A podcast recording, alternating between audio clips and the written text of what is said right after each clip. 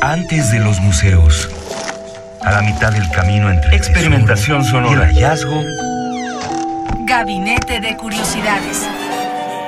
Refugio de experimentación, memoria y diversidad sonora. Con las coleccionistas de sonidos Frida Rebontulet y Luisa Iglesias.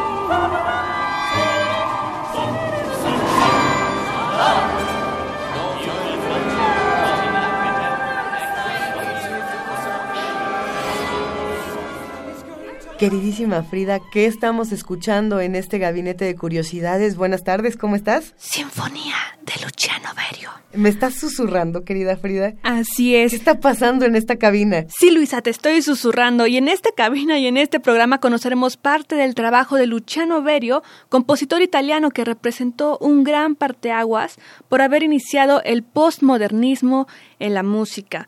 Y para comprender en un inicio esta obra, pues podemos recurrir a la idea que se tiene de un collage.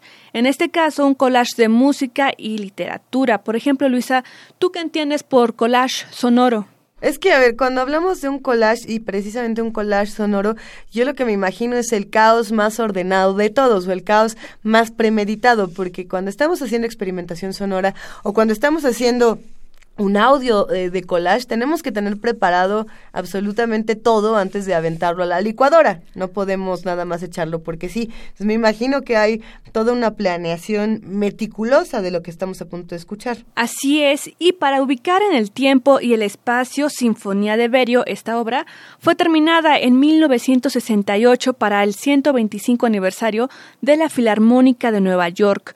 Está dedicada al famoso director y compositor Leonard Bernstein, que seguramente ustedes también lo habrán conocido ya que él es un director de música y compositor para cine, es por lo que más se le conoce en la cultura popular, sin embargo también tiene muchas otras obras y también ha dirigido a varias orquestas. Y las partes vocales estuvieron concebidas por la agrupación vocal de Swingle Singers, famosos por sus arreglos a capela de música clásica instrumental y que los escuchamos al inicio y los seguiremos escuchando aquí en Gabinete de Curiosidades con Sinfonía de Berio. Esta obra precisamente se caracteriza por ser para ocho voces amplificadas y gran orquesta sinfónica. Es la primera vez que se hacía esto en la historia, por eso también es muy importante.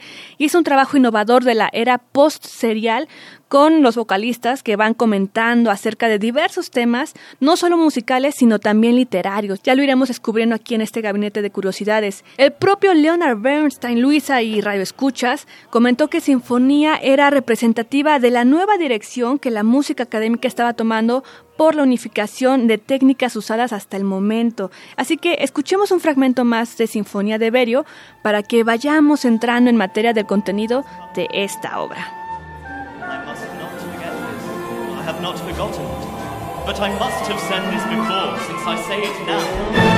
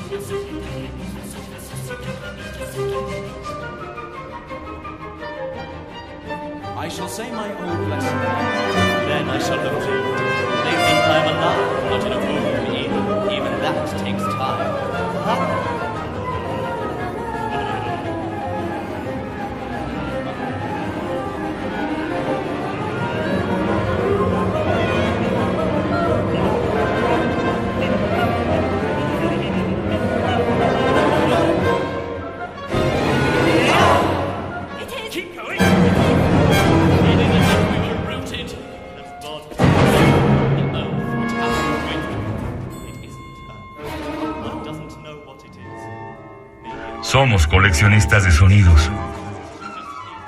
A ver, mis, mis oídos atentos, querida Frida, se perdieron en esta, en estas texturas deliciosas de voces, de sonidos. Pero ¿qué, qué es lo que estamos escuchando? Cuéntame, por favor. Precisamente, Luis, estamos escuchando el tercer movimiento de la obra de Berio. En esta obra las voces no son utilizadas en forma tradicional, no solo hacen el típico canto entonado, sino que también las voces recitan, susurran y gritan palabras, por ejemplo, de Claude Lévi-Strauss, cuyo Le Cru et Le Cui proporciona gran parte del texto. Esta es una obra de él, de Claude Lévi-Strauss, pero también tiene citas a Samuel Beckett de su novela El Innombrable. Y también agregan a esta obra instrucciones muy curiosas de las partituras de Gustav Mahler y otros textos. Aquí Berio, esta obra es, es el discurso que está dando Berio a, las nuevas eras en esa época, en 1960, y toma el tercer movimiento de la Sinfonía número 2 de Mahler y hace que la orquesta toque una nueva versión con pequeños cortes y reorquestada de ese movimiento. Otras obras que podemos apreciar Luisa y Radio Escuchas aquí en Gabinete de Curiosidades son La Mer de Claude Debussy y el vals de Maurice Ravel. Y retomo aquí la idea de que se fue así creando este gran collage, un denso collage, a veces con resultados humorísticos, por ejemplo, cuando uno de los solistas dice, tengo un regalo para ti, la orquesta inmediatamente toca un fragmento de Don que significa regalo en francés, y el primer movimiento de Pli selon Pli de Pierre Boulet y que nuestra querida Dulce Wet de discoteca de Radio UNAM nos dijo que bueno, para pronunciar Pierre Boulet puede ser también Pierre Boulez, ya que vivió bastante tiempo en Alemania. Esto es como cita para todos nuestros radioescuchas e incluso para nosotros mismos, ¿no, Luisa? Pero, pero dime algo, Frida. Eh, sí, bien, hay una, una planeación meticulosa. ¿Tú crees que hay también un ejercicio de improvisación, que es algo que también es fundamental cuando estamos hablando de experimentación sonora? Sí, hay varias obras en las que la improvisación es importante, por ejemplo, en el jazz, pero en este caso, en Sinfonía de Berio, los fragmentos citados en esta obra fueron escogidos porque se acomodan rítmicamente al scherzo de Mahler. Por ejemplo, Berio usa una línea del violín del segundo movimiento del concierto para violín de Alban Berg, con 16 notas descendientes cromáticamente. Cromáticamente nos referimos como si fueran colores a toda la paleta de colores, en este caso a toda la sonoridad posible, y dos compases antes de que una línea similar aparezca en el scherzo original de Mahler.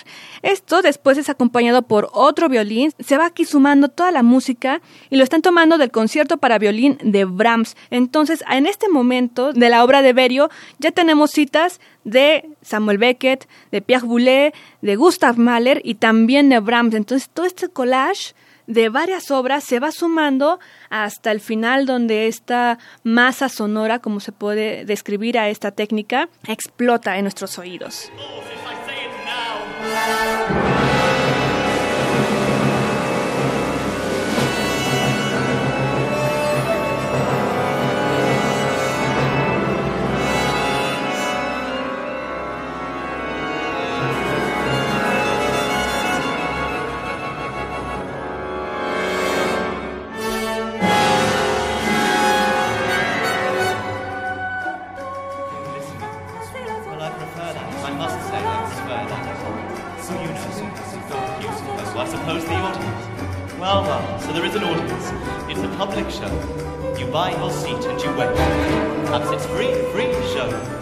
Your seat and you wait for it to begin.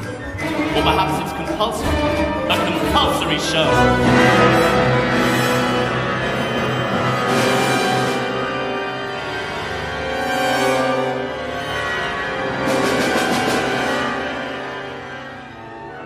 Somos coleccionistas de sonidos. Quédense aquí en Gabinete de Curiosidades. Estamos Luisa Iglesias y Frida Rebontulet con ustedes a través del 96.1 de FM Radio UNAM. Y estamos hablando de Sinfonía de Berio, de Luciano Berio, este compositor italiano. Y en este punto de la obra de Luciano Berio hay otra vez juego de palabras donde los cantantes empiezan a luchar con sus diálogos. Por ejemplo, les voy a interpretar un poco en español, dice un texto de Beckett. Es entonces que después de un periodo de silencio inmaculado pareciera que Iberio, en la obra, continúa con un hay un concierto para violín siendo interpretado en el cuarto de al lado y otro cantante interrumpe y dice, no, de hecho, son dos conciertos para violín, entonces hay que estar muy pendiente de lo que estamos escuchando para poder encontrar este diálogo entre los cantantes. En otra parte, uno de ellos presenta a los otros miembros vocales mientras ellos están cantando compases de música barroca.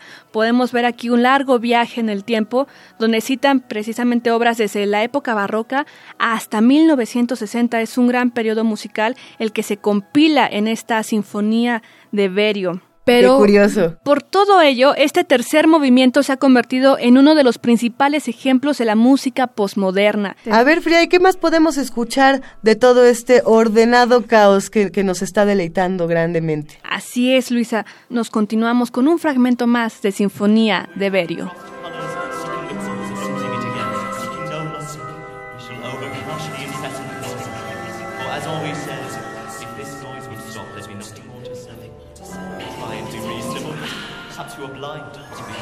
Show is over, all is over, but where then is the hazard?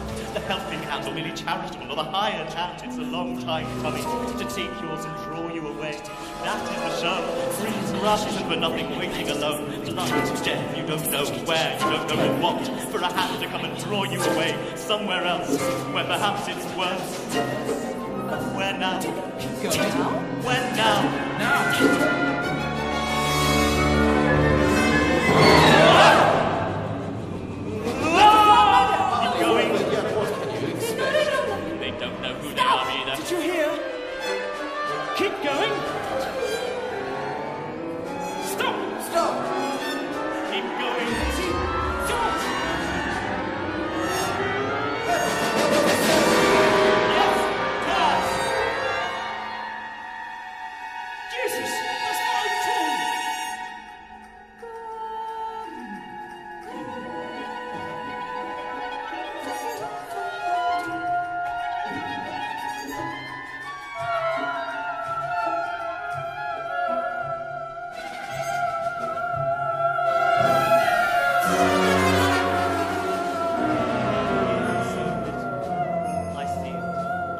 Estamos en Gabinete de Curiosidades escuchando Sinfonía de Berio por sus grandes particularidades que tiene esta obra y también complejidades.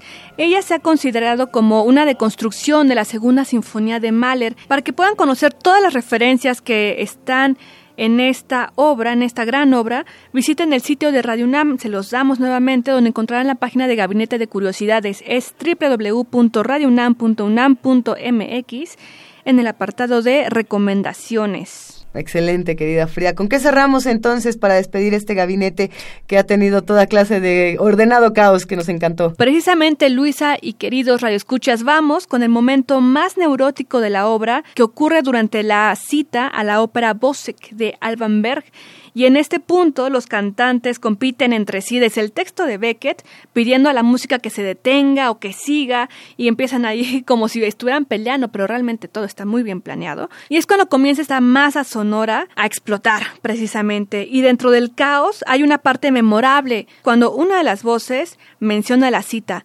Incluso hubo, por un segundo, la esperanza de la resurrección. O casi. Esto en referencia claramente a la segunda sinfonía de Mahler llamada Resurrección. Entonces, creemos que es un gran homenaje a toda la música que se ha generado, como lo mencionamos, desde la época barroca hasta la década de los 60 en el siglo XX. Y por ello se considera que la obra utiliza el rango de técnicas más grande jamás utilizado. Así que por eso creemos que vale la pena escucharla aquí en Gabinete de Curiosidades, ya que no es muy común tenerla en la radio. Así que es una gran oportunidad para que sigan investigando de este compositor y sobre esta sinfonía de Luciano Berio, compositor italiano. Cerramos con el final de esta obra. Verán cómo la masa sonora se apodera de sus oídos. La música va a subir con ustedes. En un Venga.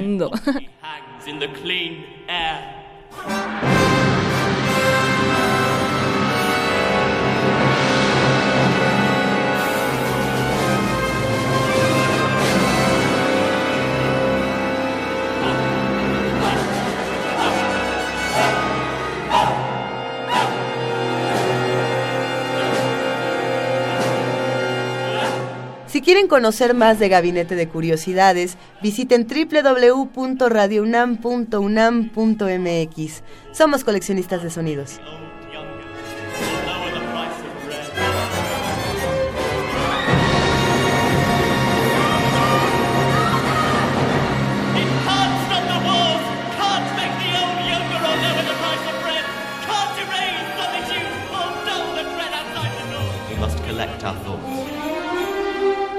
The unexpected is always upon us, in our rooms, in the street, at the door, on a stage.